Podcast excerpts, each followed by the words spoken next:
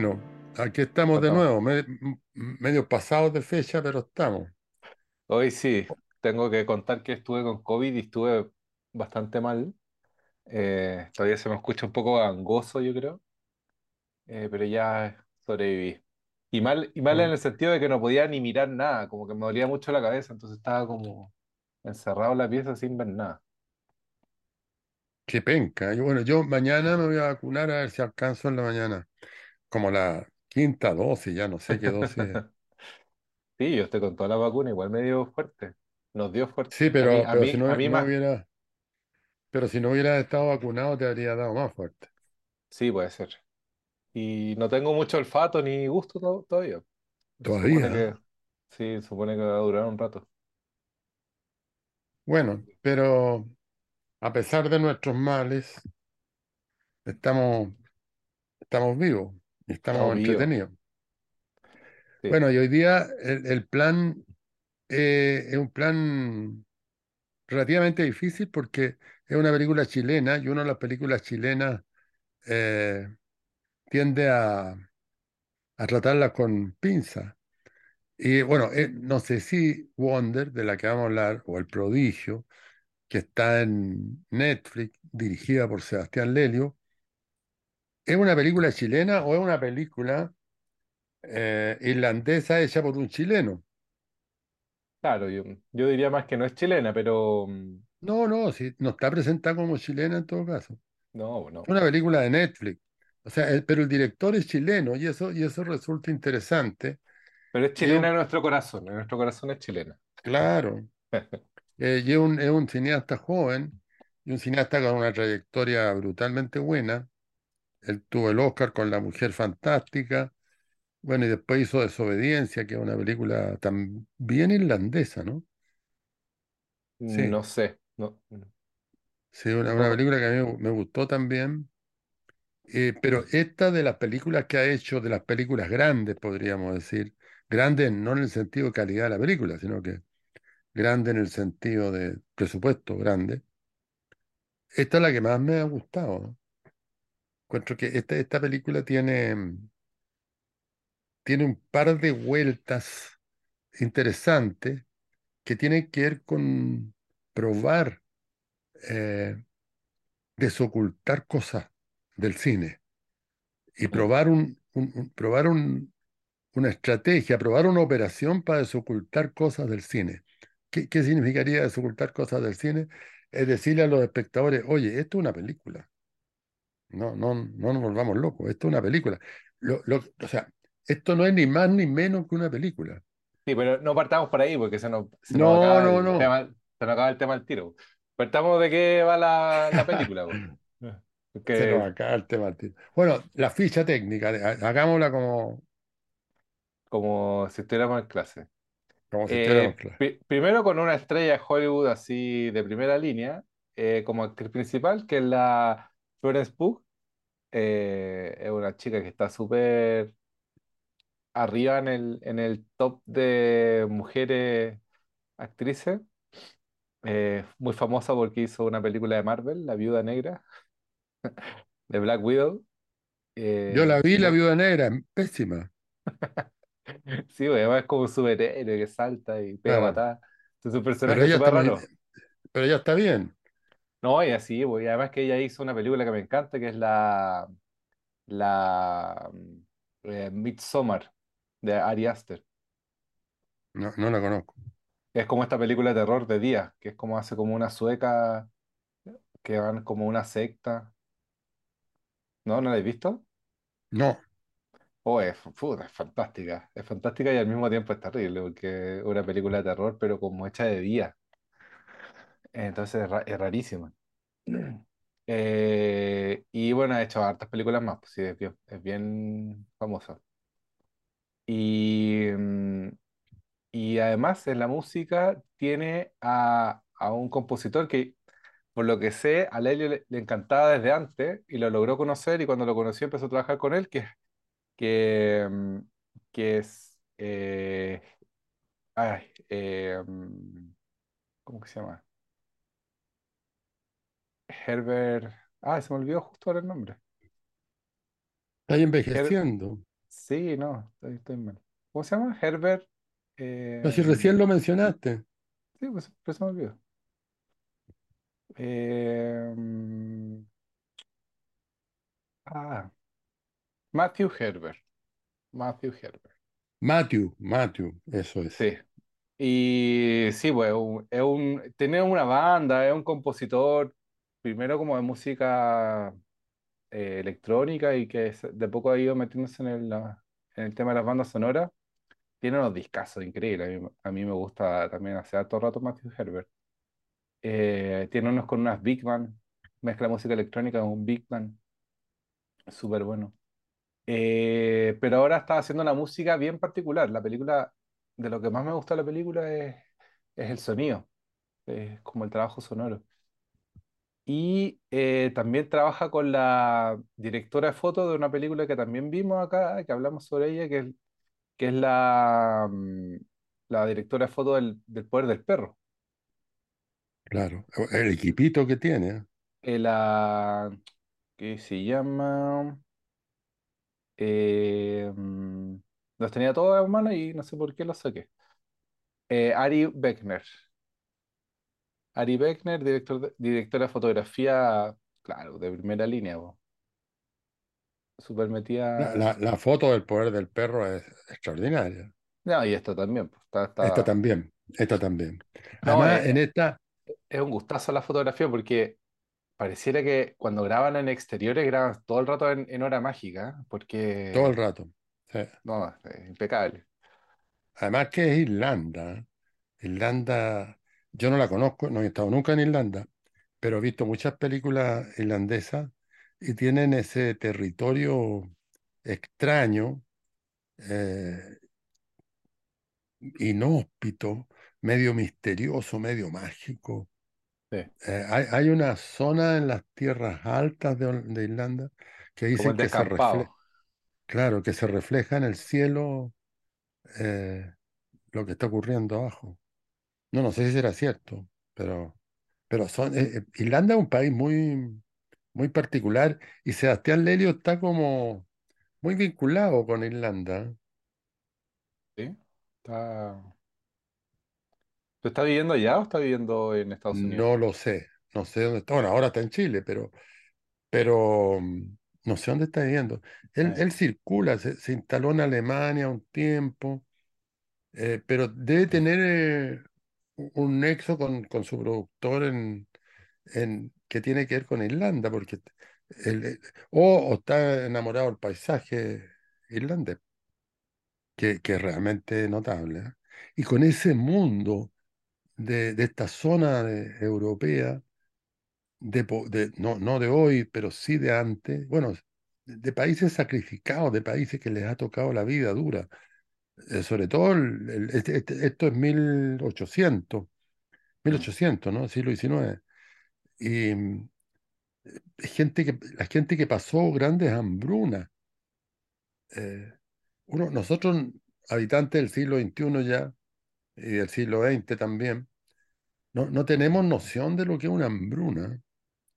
Tenemos noción de lo que es una pandemia. Con el tiempo la gente va a decir, oye, en, en, en el 2020 la gente vivía pandemia. güey".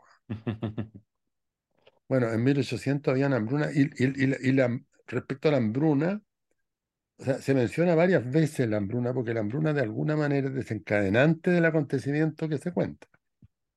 Sí, sí. Y está basado en un libro, el, el guion.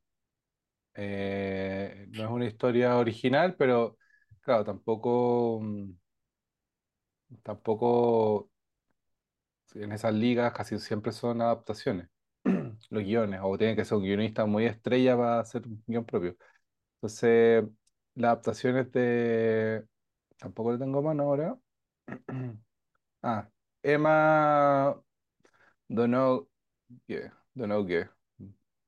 Y dentro de la escritura también estuvo Sebastián Lelio, Claro, él escribió junto con la misma, no, no me acuerdo con quién, junto yo. Ahora, el tema de la adaptación yo creo que es muy interesante también porque el, el, el proceso mismo de trasladar desde una novela, trasladar un acontecimiento, una narración, una historia, desde una novela al soporte cinematográfico, es, ese puro proceso implica una ebullición creativa que, que Claro, aparece casi sin, casi sin pretenderla, solo por traspasarla.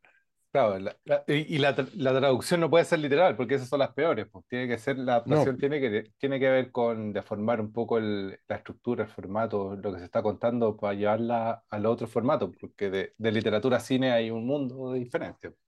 claro, pero esa diferencia, eh, eh, eh, ese meter la literatura dentro del cine, genera una serie de deformaciones eh, y de alteraciones y de turbulencias que yo creo que son parte de la producción de sentido, de, de- de la creación. O sea, No, es una estrategia de creación el traslado también, que, que Ruiz lo usa mucho, el, el, el, el- el mover de un lado a otro para, como, como operación de, de arte, como, como experimento, digamos. claro. Ahora, no sé si en Y este caso Sebastián Lelio lo, lo usó en esa dirección, pero, pero, pero claro, yo creo que ahí hay, hay, hay ciertos desbordes que yo no he leído la novela tampoco, pero me imagino que, que, que hay algo interesante en la adaptación. La adaptación es Y una adopción también. eh, adaptar y eh, adoptar, po, decía Fuguet. ¿Mm? Fuguet decía esa cuestión, adaptar es adoptar. Adaptar es adoptar, esto es un- lo, lo copié, sí, ¿ah? Eh, y, y la otra cosa que siempre se dice, lo decía Humberto Eco, es que hay que ser infiel al original. O sea, Sí, hay, que ser, hay que tener infidelidad al, al original. No sé, no sé qué habrá pasado en este caso, pero, pero yo creo que sí hay, hay Hay una adopción de un tema, pero hay un tratamiento cinematográfico muy rico. claro. y la historia es bastante sencilla, es un drama eh, sobre una niña que está en estado de ayuno hace mucho tiempo, cuatro meses, cuando parte la película, y contratan a una enfermera que es la protagonista, la señora Wright, eh, para que la vigile y dé un informe, haga un informe sobre qué está pasando. y al mismo tiempo contratan a una monja porque creen que es un milagro, es una, un acto milagroso. Eh, y obviamente la protagonista, la enfermera Lip Wright, eh, empieza a darse cuenta del, del, em- del em- de lo embaucado que están las personas porque creen en este milagro eh, y finalmente se empieza a dar cuenta que es solamente una niña siendo engañada por la familia y la niña ha dejado de comer, eh, todo está comiendo media escondida. Ujú. Entonces hay todo un cuestionamiento sobre las creencias de la película que se vuelve igual importante, más adelante vamos a decir por qué se vuelve importante, supongo, pero se vuelve, eh, se vuelve un relato sobre creer o no creer la historia, po, que, Claro, que es un poco esa claro, cosa espejada. claro. O, o creerla y no creerla al mismo tiempo.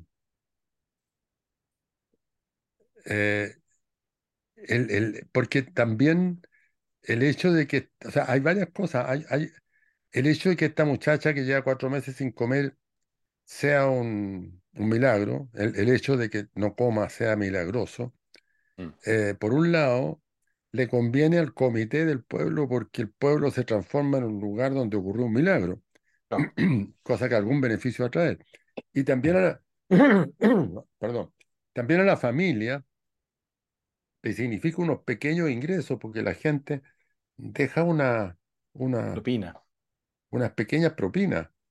Entonces, eh, eso está un poco difuso, pero, pero uno se da cuenta muy bien de que conviene que siga existiendo este supuesto milagro, eh, que el comité está empeñado que ocurra y la familia también. Pero, pero al mismo tiempo la familia, a pesar de que saben lo que está pasando, son altamente religiosos. Eh, y son, entonces uno de repente siente de que efectivamente hay un, un exceso de fe dando vuelta ahí, no, no un truco eh, que, que finalmente descubre la enfermera. O sea, el enfrentamiento de la ciencia Pero no es el enfrentamiento de la ciencia con la religión, porque en realidad la familia de, de la chica, no me acuerdo el nombre de la chica en la película, la chica del ayuno, llamémosla, eh, La, la ayunadora. Se llama eh, Kitty O'Donnell. Kitty O- no. Sí, Ki- Kitty O'Donnell. es una tremenda actriz, ¿ah? Es una niñita de unos 14 años, algo así, que por lo demás es hija de la actriz que hace de mamá, de ella. O sea, es, es su hija, su hija en la vida real, digamos, con la mamá, que es actriz, una familia de actrices y de actores. Bueno, pero, pero estábamos hablando de que la- la- la- no es que la familia defienda el ayuno como milagro por un problema de convicción religiosa. En realidad, aunque eso es lo que aparece, eh, en realidad están, la madre al menos, sabe que no hay ayuno, porque cada vez que, no sé si me estoy adelantando, dale, dale. lo que pasa es que hay que contarlo. La madre sabe que no hay ayuno porque la madre la besa a la niña en la boca en la mañana y en la tarde. Y cada vez que la besa, le hace pasar una especie de caldo, una especie de, de batido, ¿no? De papilla, con la que la niña logra sobrevivir, a pesar de que con eso es muy poco, pero entonces la madre sabe, pero entonces uno dice, bueno, no es el enfrentamiento tampoco completo de la ciencia con la religión. La ciencia estaría interviniendo por parte de la enfermera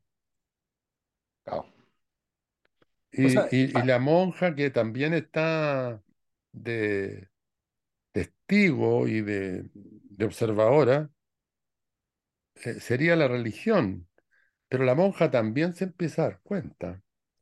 Entonces, es muy interesante el conflicto que hay, porque es una mezcla de engaño, de convicción, de mm. creencia. eh, Pero es que eh, yo creo que ahí está, ahí está la, como la médula del, o sea, la, la gran gracia de la película es que se pone a jugar con esa, que en principio podría ser si- simplemente este enfrentamiento entre, un enfrentamiento entre creencia y, y, y no creencia, o la gente que es más atea, pero la película eh, va de a poco como desarmando la idea de la creencia por creencia, sino que la transforma en cómo un relato se superpone sobre otro relato.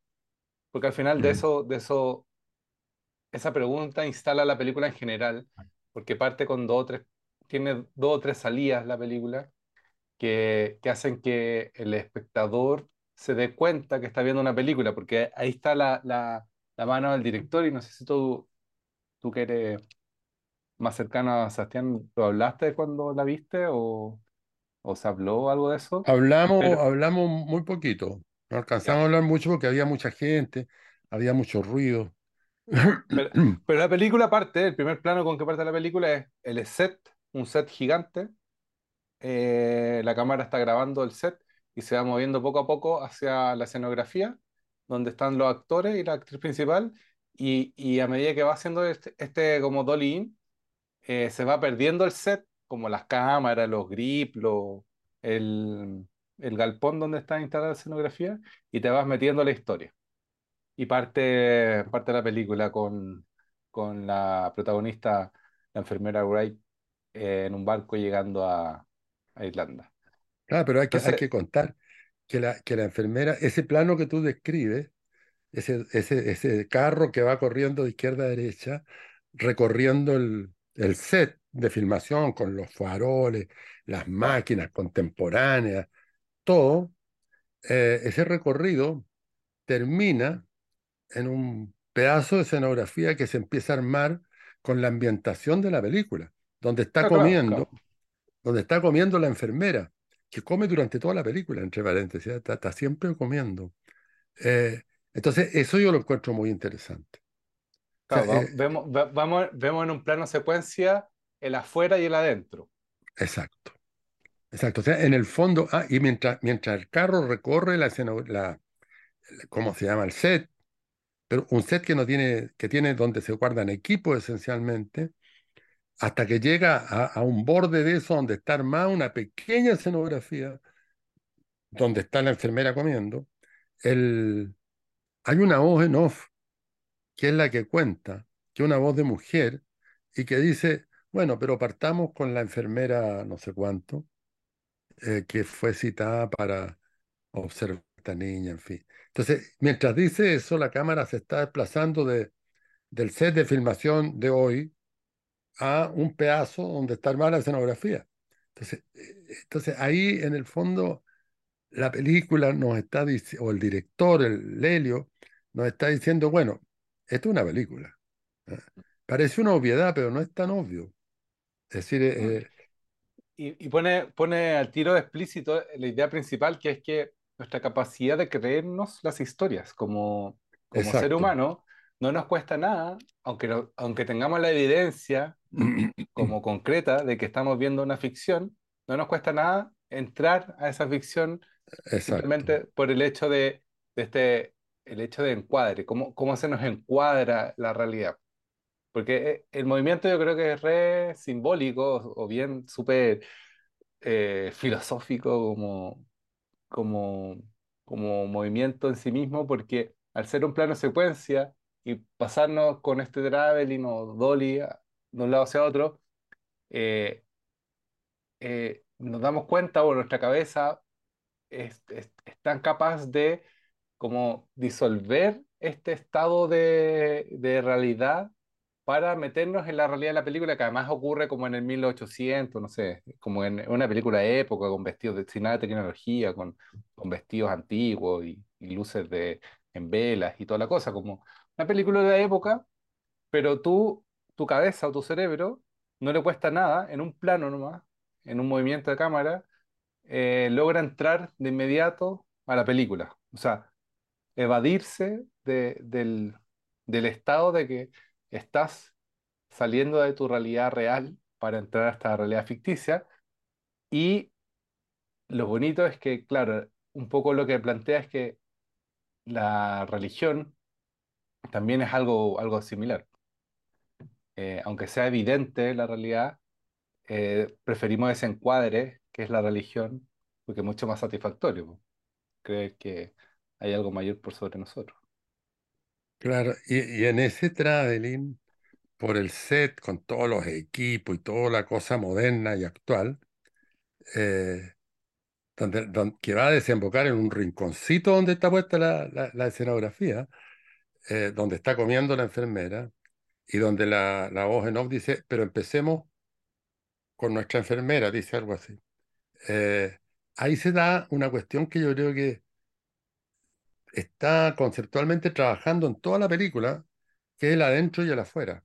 Adentro afuera, O sea, la película nos dice, hay un adentro, que es esta enfermera que está en su set, que está separado por un 10 centímetros del, del set, porque ahí está su escenografía, que es el adentro, y afuera está eh, el set, el, el- el- el galpón donde están las máquinas y todo. Entonces, primero nos está diciendo esto es una película, pero también nos está diciendo hay un adentro y un afuera.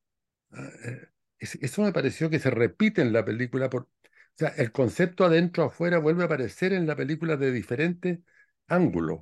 Tiene diferentes entradas. Bueno, esta es la primera. Hay una adentro, hay una afuera. Y bueno, y la, mm, la, la voz en off, que en un principio uno podría creer que es la misma Florence Pugh, no, pues la mamá de la niña, pues la voz en off. Eh, ella es la voz en off. Y ella, de hecho, entre medio de la película, se pega una mirada a cámara, como súper, súper dura y como súper diciendo como, oye, acuérdate que estás viviendo una película. claro. Bueno, eh, y, y contamos el final al tiro o, o esperamos? Es que, No es que yo creo que para dar cuenta de este concepto adentro-afuera, que a mí me parece que es un eje muy esencial en la película, eh, sea, hay que seguirlo. Porque, bueno, otro adentro y afuera es la mamá de la niña Sí, pues. que tiene una vinculación poderosa con la religión. Entonces pareciera que está dentro de creer el milagro eh, eh, y que, y que está conmovida por esto, porque esto sería la presencia divina que está ahí, igual que su marido, pero está fuera de esa creencia porque sabe que le está todas las mañanas dando un beso a su hija y traspasándole comida. O sea, sabe que es un truco. O sea, está adentro del truco y afuera del truco. O sea, entonces eso yo encuentro que, que, abre un campo de conversación súper interesante. O sea, uno siempre está adentro y afuera. Hay- hay un, hay una letra ahí eh, que está pegada ahí, que dice, bueno, esto es un set de filmación contemporáneo de hoy, a lo mejor el mismo que se está usando, y la escenografía de la película que se llama The Wonder, ¿ah? mm, o El Prodigio. Esta señora es una fanática religiosa que está convencida que su hija es un milagro, que lleva cuatro meses sin comer, y está haciendo una trampa para, para mantenerla viva. O sea, hay un esto y lo otro. O sea, las cosas no son de esta manera o, ¿ah? la letra O, son de esta manera o de esta otra, sino que son de esta manera y de esta otra. Entonces, al sacar la O y ponerla ahí, eh, se establece una inestabilidad eh, súper interesante, creo yo.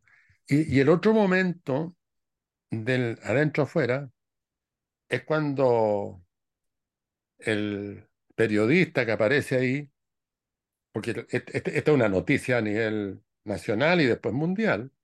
Entonces llega un periodista que es del mismo pueblo a hacer el reportaje y tiene un vínculo con la enfermera Florence y con la niña y le regala a la niña un run run. No sé si se entiende que es un run run. Yo, yo lo conozco Pero como es, run no, pues, es un taumatropo. No es un run run, es un traumatropo.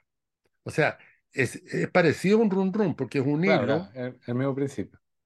el mismo principio del run run es un, es un hilo, eh, o sea, es un cartón que tiene una jaula por un lado y un pájaro por el otro. Entonces que uno tira, lo- tira el cordelito y empieza a girar. Entonces al girar uno ve a rato el pájaro dentro de la jaula y a rato la jaula vacía y el pájaro afuera. Sobre todo cuando para, porque uno ve que está... Entonces también ahí hay una adentro y una afuera. Creo que incluso cuando ella se pone a jugar, el profesor le dice adentro, afuera. Está, Sí, sí. Entonces, o sea, se vuelve a instalar la idea del adentro afuera. Y, y yo creo que Y, sigue. y claro, y, y bueno, y ese, y ese es como el, lo bello del, del gesto cinematográfico, que es el mismo trauma, traumatropo que está presente al momento de decirnos, esto es una película y estamos adentro y afuera al mismo tiempo de esta jaula, porque el pájaro que está en, esta, en este círculo es un pájaro que está y no está en, en una jaula y bueno, queda evidente el guiño, la metáfora o la alegoría sobre que el cine también es esa misma jaula, como que, no nos permite mirar lo real y nos permite entrar en la ficción. Y al mismo tiempo, también hay una cosa bonita, que es que la vida misma está, está en esa basculación, porque todos necesitamos esa, esa evasión. de- Por eso es bonito que la voz en off sea la mamá. También nos estamos contando una parte que, que yo creo que no la deberíamos contar, que es como el secreto más grande de la película, que está bueno, si es que no la han visto, que, que lo vean por su propio ojo para no matar la película entera.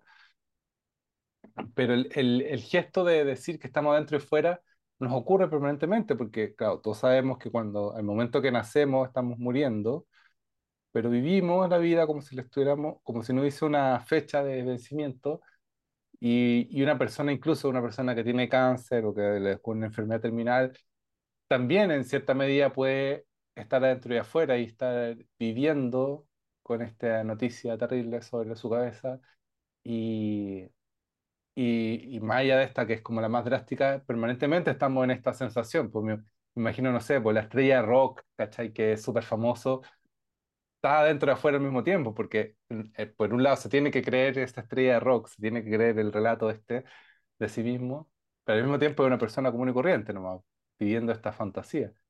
Entonces, claro, el adentro y afuera está presente en varios niveles en la, en la, en la, película. eh, y la construye en cierta medida. Me, me, me, acordé de, de, de una frase que me dijo un cura, no me acuerdo el apellido del cura, eh, que, que entrevistamos con Cristian Barken, cuando hicimos el programa ese La belleza de pensar, los primeros capítulos. Entonces, Cristian tenía un amigo, cura, ¿ya? que parece que él había sido discípulo, alumno de él, en fin.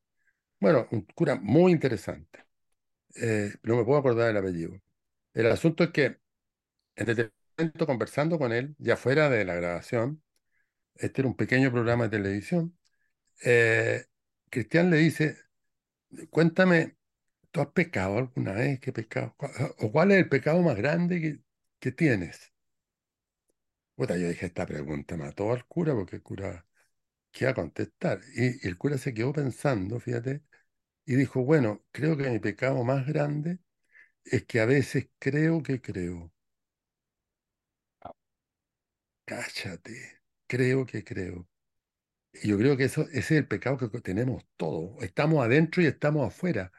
Porque, porque aquí la mamá, que le está dando comida a la niña y, diciendo que ayuna, o sea, que no come hace cuatro meses, cree que cree también. Yo creo que en algún lado de su cabeza, ella cree que, que eso es un ayuno, pero ella sabe, ella sabe que le está dando, está dando comida. O sea, uno, uno puede entrar. Entonces, eh, eh, y, y- y yo creo que con todas las películas pasa lo mismo. ¿ah? Uno está dentro y afuera al mismo tiempo. Ahora, porque es curioso que justo el regalo que le hace este periodista a la niñita que ayuna sea un, una especie de demostración del efecto de percepción retiniana. O sea, Ah, es justo, es justo el efecto en el que se basa toda la cinematografía, que a uno se le queda pegado en la retina, aunque eso está en discusión ahora, pero el, el efecto es lo mismo. Uno memoriza eh, el momento del pájaro y cuando, que está solo, y cuando llega a la jaula, todavía lo tiene en la retina, entonces lo, ve con la jaula y ve las dos cosas. Entonces, es curioso porque si adentro y afuera, que, que lo pronuncian en el momento que le pasa el juguete, eh, también representa una operación cinematográfica básica, que es eh, la ilusión de movimiento. no. Eh, Y entonces, la es, es muy ilusión, y la ilusión, y la ilusión de relato. La ilusión de relato. O Porque sea, esa es, esa es también nuestro mayor, o sea, nuestra mayor virtud y nuestro mayor eh, karma, vos, como el, eh, el poder insertarnos tan fácilmente en un relato, porque a mí me impresiona este movimiento del inicio, porque que no, nos dice al tiro como tu capacidad de entrar a un relato es así, o sea, nosotros estamos en el cine, vemos esos 800 trailers que nos pasan ahora y, y entramos, entramos a la película, después de los trailers, después de todas las tonteras que nos muestra el cine, entramos a la película en dos segundos. En dos segundos. Estamos adentro. claro, tenemos un anhelo de ilusión. O sea, anhelamos una ilusión. Entonces no cuesta nada. Es, es como el niño, que uno le dice, mira, había una vez un rey y, y el niño chico que está en la cama, niñas en mi caso, porque yo esos cuentos se los conté a mi hija, que son todas mujeres. Eh, había una vez un rey y plop, se quedan pero alucinadas. Entonces. ¿qué hay ahí? ¿Ah? Es que, que esta película lo instala muy bien. ¿no? Eh, yo, yo creo que vamos a tener que contar el final porque se conecta mucho con lo que estamos hablando, del adentro afuera. Bueno, es que medio obvio también. Yo todo el rato pensaba que tenía que terminar de esa manera. Yo no, obvio fíjate, a mí que. me sorprende. Claro, tenía que obvio- volver al, volver a decirnos esto, esto es una película. Pero claro. lo interesante, yo creo, es que después que pasan una serie de cosas, que se descubre el truco, que la enfermera hace otro truco que le permite raptarse, no, no raptarse, sino que irse con la niña, pasar, para sacarla de la adentro donde está instalarla en un mundo más moderno, digamos.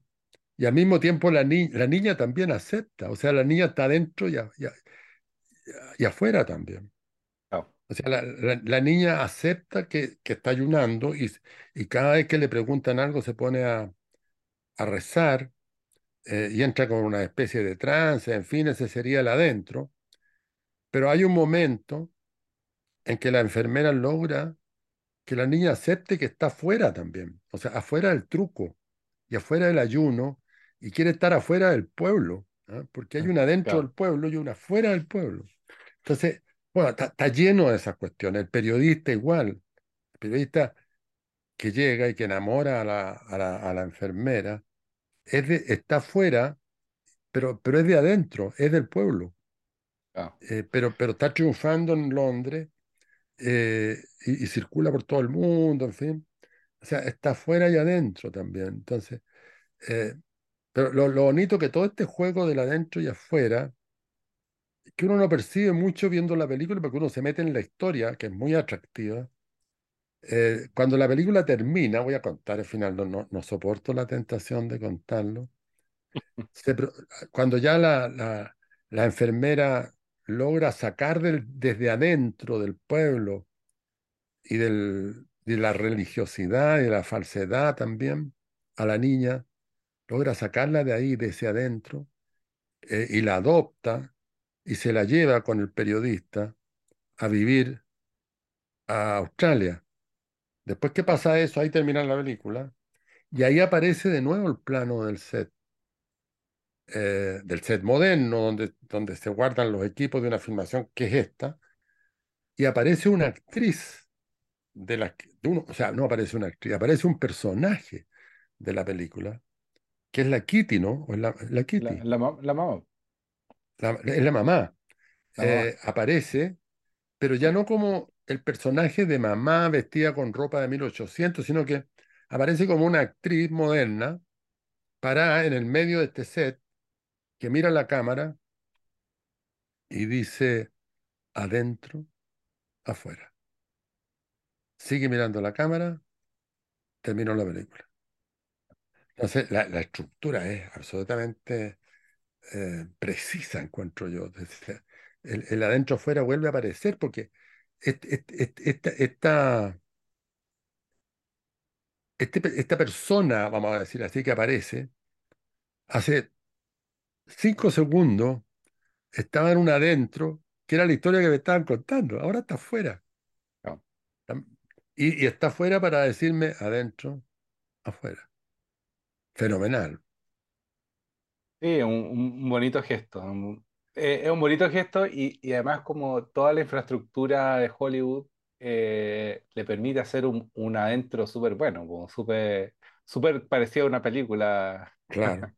Real. Claro, pero Hollywood, Hollywood te dice adentro nomás. Adentro, No, adentro. claro, porque es el juego Hollywood. Claro, no hay, porque si, porque lo, lo, lo, lo que quiere el cine hollywoodense eh, es absorberte, succionarte, hacer que olvides el afuera, ¿ah? y te quedes pegado en la historia que se está contando. Legítimamente, ¿ah? Porque yo creo que ese es el negocio Hollywood y, y- y- y está bien, pero, pero esta película produce ese distanciamiento. Pero no solo produce el distanciamiento, o sea, el efecto butaca que, le habla, que habla Ruiz eh, sino que al mismo tiempo nos dice eh, adentro afuera. Y adentro afuera yo creo que es una ecuación muy atractiva porque uno siempre está adentro afuera. O sea, no, o sea, en el fondo da cuenta de la inestabilidad del mundo y, y- y de la, de la inestabilidad de nuestra psiquis, ¿ah? No, y Que claro, y, está, y nuestro adentro, mm, nuestro adentro afuera es permanente. pues, sí, como te decía, na- nacemos sabiendo que vamos a morir. Entonces, bueno, ahí, ahí nomás ya hay, y vivimos como si eh, no fuera a pasar eso. claro, como voy, voy- estoy poniéndole el enchufe al, al computador porque se me va a la batería. Ya, Y eso sería muy malo. Ya, estamos listo. adentro o afuera, estamos adentro. Ahora estoy adentro. Ya, Entonces, estamos, estamos ahí en el limbo. Ahora, lo, lo interesante es la letra I. O sea, uno puede estar adentro y afuera. Ahora, en la película hablan la- lo, lo que dice la, la, la- la actriz vestida de, o sea, el personaje, ¿cómo podríamos decir? Lo que, lo que dice la actriz vestida de actriz, no de personaje, al Ah, final, no es adentro y afuera, ni es adentro o afuera, sino que es adentro, afuera, adentro, afuera, que sería la cadena. Porque si uno dice adentro o afuera, ya está diciendo otra cosa, tenéis que optar. O estáis adentro o estáis afuera. Pero uno puede estar en las dos partes. adentro y afuera. Pero ella tampoco dice eso porque no es una prédica. No te dice, mira, hay que estar en las dos partes, sino que pone el problema nomás. Dice adentro, afuera. O sea, en, ese sentido la película es muy astuta, porque tampoco es la, eh, eh, eh, es la prédica de una duda de lo real, digamos, sino que es la instalación de un problema, del adentro y el afuera. Y, además es el ejercicio mismo en directo, pues como que, que como la misma, esa es la gracia también, como, como nos podemos creer el ejercicio tan fácilmente. Ahora, eh, hay otra cosa más ahí, ¿eh? este- esta película, este cine que está haciendo Sebastián Lelio, es un cine caro, o sea, un cine eh, absolutamente industrial. Bueno, tú mencionabas la actriz, eh, una actriz cara, la puesta en escena, la dirección de arte. Digamos, es una película barata con relación a la Guerra de la Galaxia, ¿ah? Pero dentro del circuito comercial de, eh, es, es una película eh, cara. Eh, Claro. una película producida por, entre otros, por Netflix. Entonces, ¿por qué planteo este tema de- de- de- del costo de la película y, y de su nivel de circulación? Porque habitualmente en ese nivel de presupuesto y en ese nivel de circulación, las películas no ponen ninguna afuera. Las películas son solo adentro, no, no distancian, porque el distanciamiento es una pérdida. Eh, eh, o sea, y, y- y producir ese, ese distanciamiento es experimentar también. Entonces uno podría decir, en ese nivel de inversión y en ese nivel de distribución y de producción, nadie experimenta nada, porque el probar posibilidades narrativas eh, puede ser un mal negocio.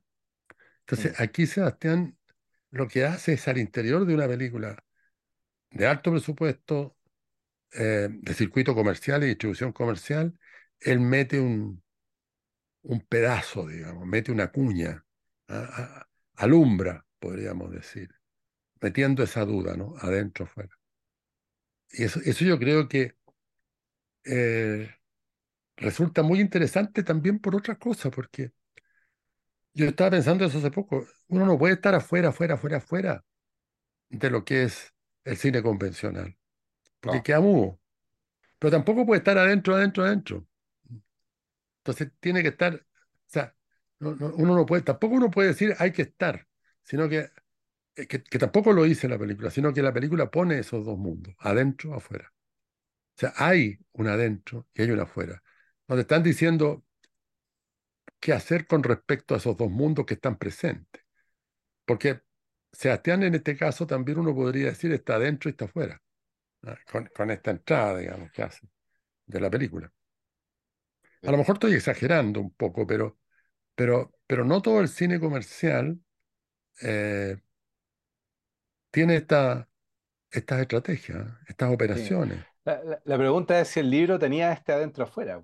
Ah, La, pregunta principal. Y también tenemos que hacer honor, honor a, a, otro chileno que hizo este juego, porque Jodorowsky, La Montaña Sagrada, bueno, Raúl Ruiz hacía todo esto, hacía harto- hartas veces esta cuestión, pero en La Montaña Sagrada también aparece el mismo gesto muy, muy nítido eh, de Jodorowsky, ¿te acordáis? De La Montaña Sagrada de Jodorowsky, cuando que es Sí, como un sí, pero no me tipo que, acuerdo. que, que va a la montaña, que, que está buscando como al, al maestro y la montaña, y cuando llega, se supone que tiene que terminar de subir la montaña, cuando llega donde el maestro final, eh, es Jodorowsky sentado en una mesa y hay como un zoom back y la mesa Ay, se ve, cierto, se, se ve los micrófonos se ve los camarógrafos. Y, cierto, y cierto, Jodorowsky dice que eres un director y esto es una película. claro. Y Bueno, Kiarostami también, pues. Y, Y, y hay eh, otra, hay otra película y- de, de, de, de Lars von Trier que se llama El jefe de todo esto o algo así, eh, que parte, parte así, po. Parte como con una cámara en un do, como en una grúa y justo se refleja en un espejo o en, o en un vidrio que se ve como medio espejado. Y la cámara la está operando Lars von Trier. Y en voz en off dice, bueno, esto es una película, yo soy director, Lars von Trier, y les voy a contar una película sobre... que es una película súper de ficción, que es media comedia. Es súper buena. Es media de esas películas extrañas de Lars von Trier, porque es una comedia, pero muy entretenida. Y muy bien hecha como comedia, sí, pero pero, parte con, con esto. bueno, pero hay otra que nosotros comentamos también, que es eh, esta de Jonas Trueba, ¿cómo se llama la película? Te- Ah, sí, que venir a verla, Ahora, tienes que venir a verla, que termina con el equipo de filmación. Ahora, pero, pero sin embargo, en, en, en, en esta película, en, The Wonder, o no sé cómo está en Netflix, The Wonder o por el prodigio, no estoy The seguro, Wonder, claro. The Wonder, eh, aquí durante toda la película se está jugando, o sea, se está instalando este complejo del sistema adentro o afuera durante toda la película. lo otro es un distanciamiento que se produce en un determinado momento, que, que es bueno. O sea, eh, que, que es la, es la duda permanente. Es decir, o, sea, es, o es la idea de que el cine no es el mundo, el cine es una construcción en la cual uno puede entrar sin, uno puede entrar, es feliz de la vida, pero no es el mundo. Eh, eh, claro. eh, es algo que nos permite ver el mundo, que está al lado del mundo, está es, es mundo, pero, pero no es el mundo representado ahí, sino que es mundo, es otro mundo. Entonces, eh, eh, eso da cuenta de el precario ordenamiento que tiene la vida, ¿no? Que, que, que no hay esa, eh, esa línea causal tan poderosa, que las cosas son de una manera y siguen siendo de una manera desde el siglo no sé cuánto antes de Cristo hasta el día de hoy, no, no, no- no tienen esa, esa idea de la, de la inmovilidad del mundo. O sea, aquí es todo lo contrario. El, el mundo se ve como algo absolutamente eh, inestable. Tema al cual Jodorowsky, entre paréntesis, era muy, o sea, era, era muy entusiasta. De hecho, yo recuerdo a partir de, que tiene que ver con esto también, ¿no? De que las cosas son y no son al mismo tiempo. Él cuenta que uno, su maestro, su maestro Zen, estaba muy enfermo. eh, él y un par de discípulos más fueron a verlo a su, a su cama de enfermo en el monasterio, probablemente. Y cuenta Jodorowsky que se acercaron muy discretamente donde el monje, esperando que el monje, un meditador zen, les dijera, eh, el cielo cruje, hay que sacar un paraguas, esas cosas raras que dicen los, los, santones. eh, y dice Jodorowsky que se acercan así muy, muy emocionados, y el monje dice, no quiero morir, no quiero. Entonces, el, el monje, una vida de maestro de él y de los otros que estaban. Ah, maestro que seguramente les enseñó a entender de que la muerte es una etapa nomás, eh, que hay que pasar a otra y que nos vamos a reencarnar o no, en fin. No, él dice, no quiero morir, no quiero morir. Entonces, eh, ahí está de nuevo la adentro afuera. O sea, que, que, que es una cuestión eh, que si la tuviéramos presente más tiempo en nuestras vidas, evitaría una cantidad de problemas, Sí. porque uno aceptaría más, eh, porque uno las cosas y las conductas de los otros. Pero claro, y también la, la, la, pa- la- la parte que a nosotros nos gusta creer es también la que construye lo épico, porque sin el Claro, adentro no hay, no hay, no hay cosa épica. No sé si, exacto, no sé si estamos preparados para eso, por, por eso mismo el maestro tiene que ser maestro, porque cuando se desarma el maestro, claro, ahí pasa algo en nuestra cabeza que es súper desconcertante, porque Es desconcertante. queremos, queremos creer todo el rato en la ilusión. Claro, Queremos creer, anhelamos, o sea, anhelamos la ilusión. Y, y para que haya ilusión, yo creo, tiene que haber épica también, ¿no? Eh, no. pero el anhelo de ilusión es una cuestión constante. Claro, porque Y, hay, y- hay, hay unos personajes que no hemos hablado, que son como este comité de, de expertos que contratan, que son los que contratan a la enfermera, eh, son part- como unos especialistas del pueblo, pues, un doctor, un cura, y no sé qué más, un abogado o algo así. Y, y ellos funcionan como estos, como estos árbitros, pues, que están debatiendo si esto es un adentro, si es verdad un milagro o no es verdad un milagro. Entonces, ese, ese debate, ese coro griego, porque finalmente opera como el coro griego ahí, está en esta basculación, pues, decidiendo si el, el milagro de esta prodigio es, es real o no. claro, pero lo, lo interesante es que este comité de ancianos, ancianos importantes, ¿no? Cualquiera, está la ciencia, está la religión, ahí está el cura y Sí, está el médico. Y hay otros dos que no sé, son- deben ser los, los jefes políticos del pueblo, en fin. un abogado, parece. Eh, un abogado probablemente. Este comité eh, que quiere dar muy ecuánimemente un juicio respecto a si aquí hay ayuno o no hay ayuno, quiere que efectivamente haya ayuno, o sea, que haya milagro. Ellos están luchando para que haya milagro. Incluso el médico. El que médico aparece en un todo rato. eh, pero en un momento yo pensé que el médico se iba a aliar con la enfermera, porque la única que pone en duda todo es la enfermera. Eh, el resto lo único que quiere es que esto sea un milagro. Y este comité de jueces es un comité súper tramposo porque son unos jueces que cuando les dicen que no hay milagro, se molestan muchísimo. Y se molestan diciendo nos va a desarmar una cuestión maravillosa. Y ahí está el anhelo de ilusión. La ilusión de ellos es que hay milagro, lo que significa que hay Dios, lo que significa que el pueblo va a tirar para arriba porque se va a transformar en un lugar de peregrinación, etcétera, etcétera.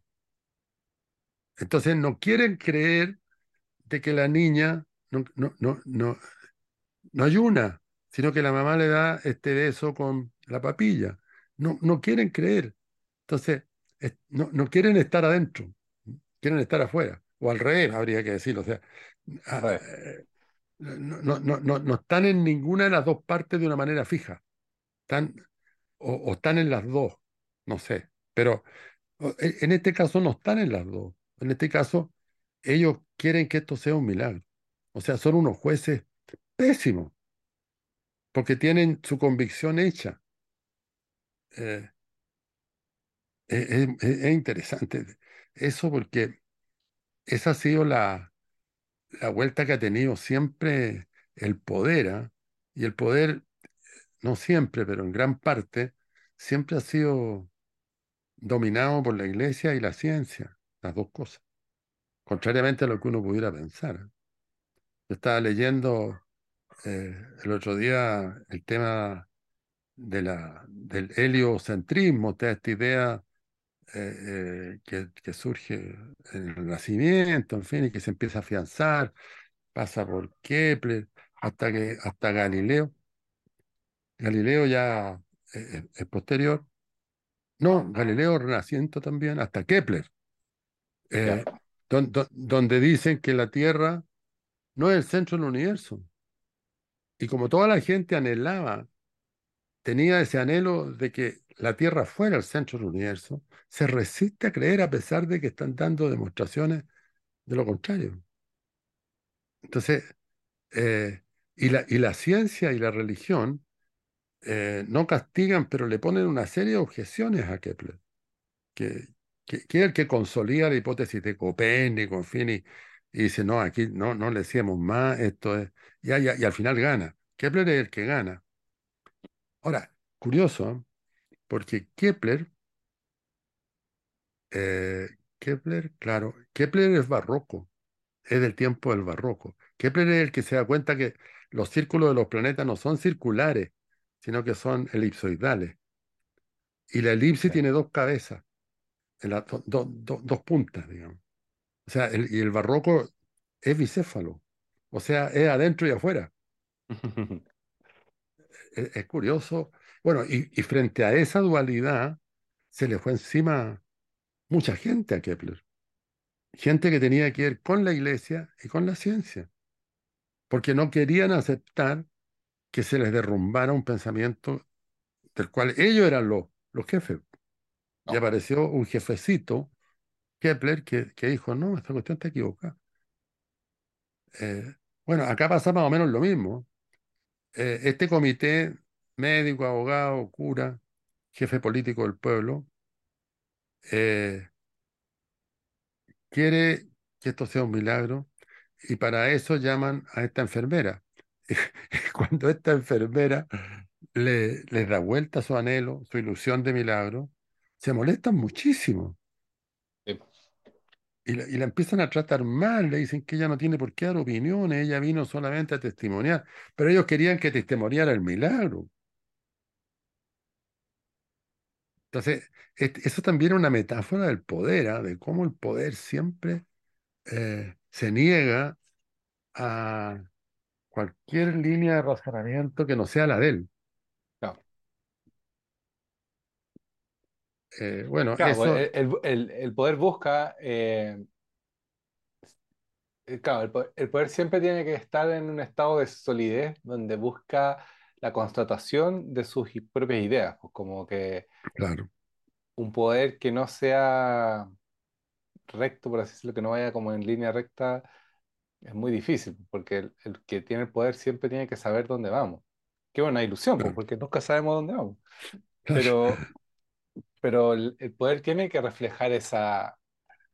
eh, eh, eh, entonces pasa algo, algo, ahora que tú lo dijiste, se me, se me hace como, como coherente con, con esta, esta cosa que pasa acá en Chile, que, que probablemente pasa en muchos otros países, pero nosotros la estamos viendo, que, que esta idea de que el, poder hace encuestas y las encuestas van, van como dando una, como una guía sobre lo que, como lo que tiene que suceder y muchas veces, o está pasando harto de que el poder trata de hacer encuestas que favorezcan sus ideas, pues entonces hace que la, la forma de medir sea finalmente la estructura o el argumento que nos dice hacia dónde ir.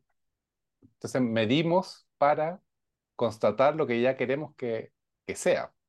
claro, que es lo mismo que hizo el comité en la película. Claro, que es lo mismo que se comenta en la película. No, no hizo una encuesta, pero, pero ellos querían que se comprobara científicamente el milagro, Lo que que, que es, claro, que, que es una operación que ha intentado la iglesia siempre con los milagros, comprobar científicamente que hay milagros, o sea, que no hay explicación.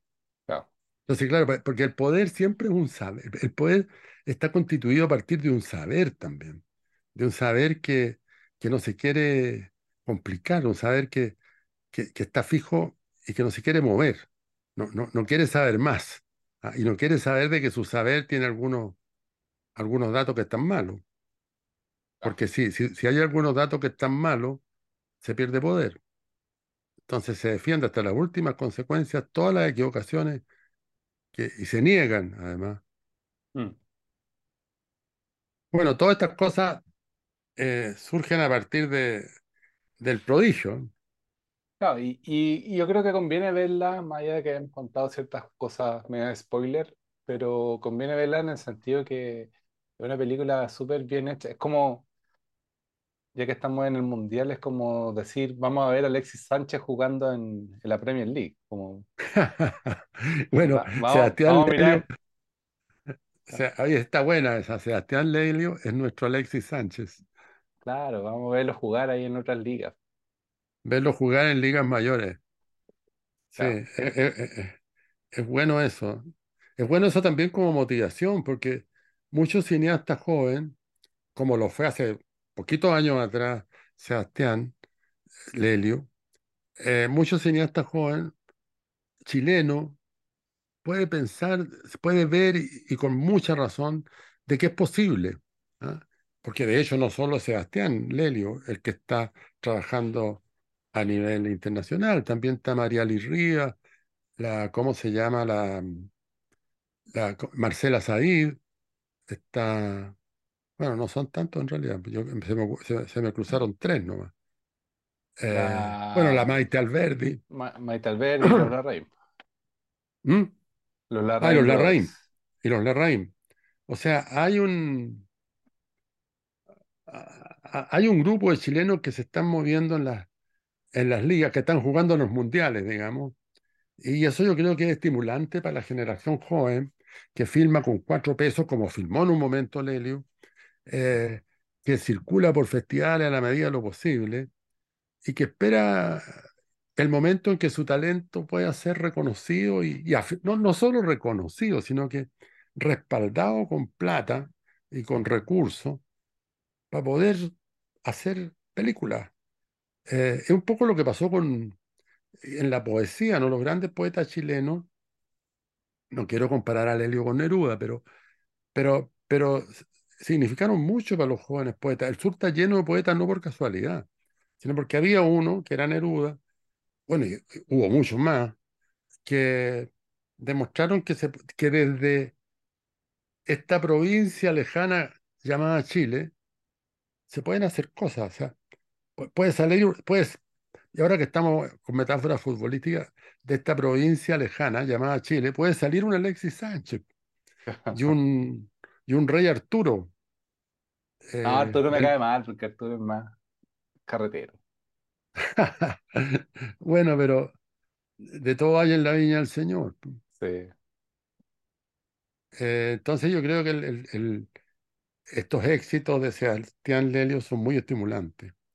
sí. Yo, yo estuve en la escuela cuando fue Sebastián a, a dar una, a tener una conversación con los estudiantes. Estaba repleto el auditorio, el auditorio grande, el, el Pepe Carrasco, y, y vi cómo los cabros se fotografiaban con él, todos estudiantes de cine. Eh, eh, la, ¿cómo se llama? La- mostraron el, el Oscar, la figura, que le andaba trayendo en un bolso la, la, la editora de la película, la Soledad Salfate. Y los cabros estaban fascinados. ¿eh? Entonces, es una fascinación bonita porque eh, es como decir, pucha, se puede, ah, es posible. Y eso yo creo que, que es un anhelo legítimo, porque no es una ilusión, eh, es una, es un deseo. y yo creo que eso, eh, no, no necesariamente para ganarse un Oscar, que tampoco está mal, sino que para seguir haciendo películas, ¿no? No. y, y seguir atreviéndose a experimentar. como lo hace Sebastián Lelio en esta película de circuito comercial. Sí, Se hace una buena finta ahí al, al cine. Hace una buena finta. Oye, estamos súper... ¿Quién ganó el partido Ecuador-Qatar? Eh, Ecuador. No soy muy futbolero, pero Ah, está, está bien. yo no lo alcancé a ver, no lo alcancé a la hora del almuerzo. Yo tenía ganas de verlo, pero salimos y no, no lo vi. Ah, Ya, Ecuador ganó y cortemos, pues, ¿cómo estar viendo cortemos.